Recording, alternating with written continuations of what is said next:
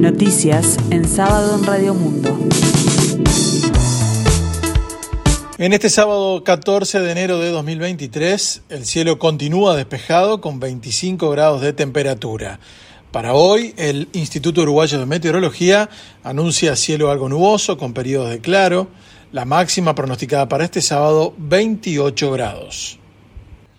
Para las autoridades, el incremento de la movilidad más factores humanos podrían ser la causa del aumento de la cantidad de personas fallecidas en siniestros de tránsito que se han registrado en los primeros 13 días del año respecto al año pasado.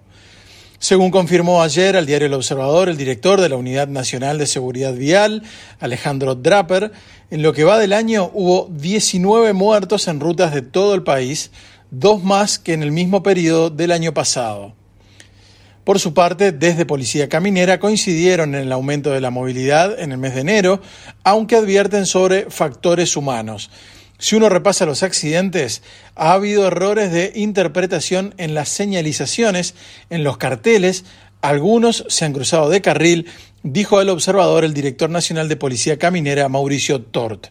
El jerarca descartó, por otra parte, que la infraestructura vial pudiera tener que ver con la cantidad de siniestros, las rutas en Uruguay están bien, no son la causa, hay mucho factor humano en las causas de estos siniestros, aseguró. A pedido del Frente Amplio, la Comisión Permanente del Parlamento convocará al ministro de Industria, Omar Paganini, para que brinde explicaciones sobre el ajuste de las tarifas que se dio en el inicio del año y también sobre la gestión de empresas públicas. La senadora frente amplista Amanda de la Ventura aseguró a El Observador que pedirán que se convoque a la comisión el próximo martes 17 de enero. Allí presentarán una moción para que se llame a Paganini en régimen de comisión general. Los legisladores del Frente Amplio se reunieron ayer para acordar hacer este llamado. A su término se comunicaron con los legisladores de la coalición de la Comisión Permanente para comunicarles la medida. En principio, según dijo de la Aventura, la coalición acompañará la moción. El observador recuerda que las tarifas aumentaron el primero de enero y lo hicieron en su mayoría por debajo de la inflación. La de OCE, en tanto, ajustó al mismo nivel de la inflación proyectada para 2023.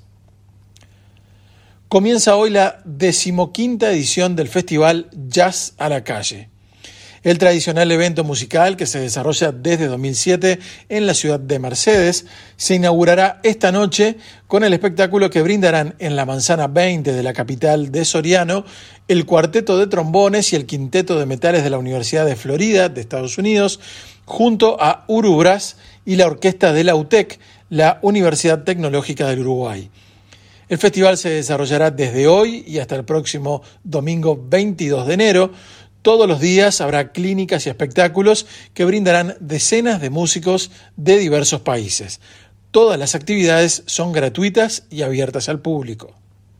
Nos vamos al panorama internacional y comenzamos en Brasil. La Fiscalía General informó ayer que pidió al Supremo Tribunal Federal investigar al expresidente Jair Bolsonaro por presunta responsabilidad en la asonada a las sedes de los poderes públicos en Brasilia el 8 de enero.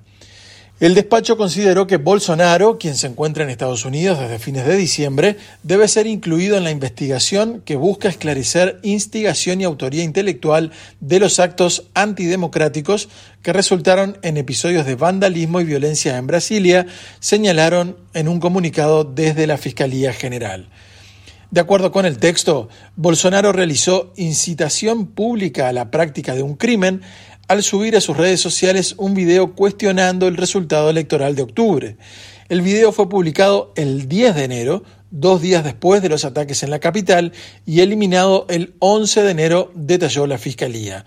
Pese a que el contenido fue divulgado dos días después de la sonada, el subprocurador general Carlos Frederico Santos dijo que la conducta del expresidente debe ser igualmente investigada, en la sede de la ONU en Nueva York, una decena de miembros del Consejo de Seguridad de la organización instaron ayer a los talibanes a que supriman todas las medidas opresoras contra las mujeres en Afganistán, al margen de una reunión a puertas cerradas sobre la situación en el país.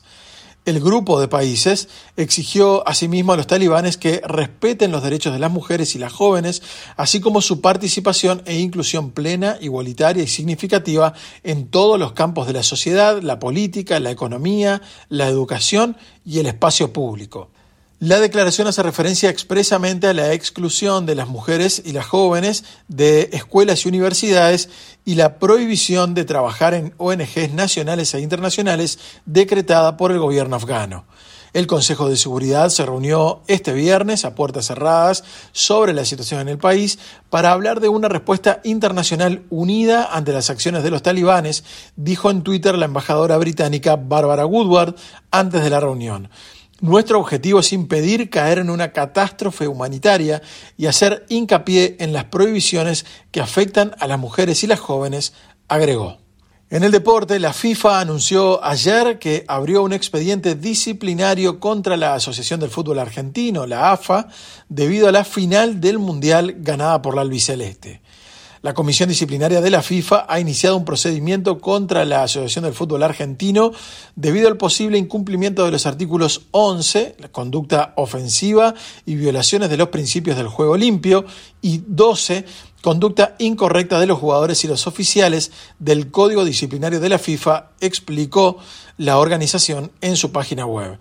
El texto no precisa las actitudes concretas que han motivado el expediente, aunque la agencia France Press recuerda que los festejos de los jugadores argentinos en aquella final dieron mucho que hablar, especialmente la del arquero Emiliano Martínez, que tras recoger el trofeo a mejor arquero del Mundial hizo un gesto obsceno. También fue grabado en el vestuario burlándose de la estrella francesa Kylian Mbappé.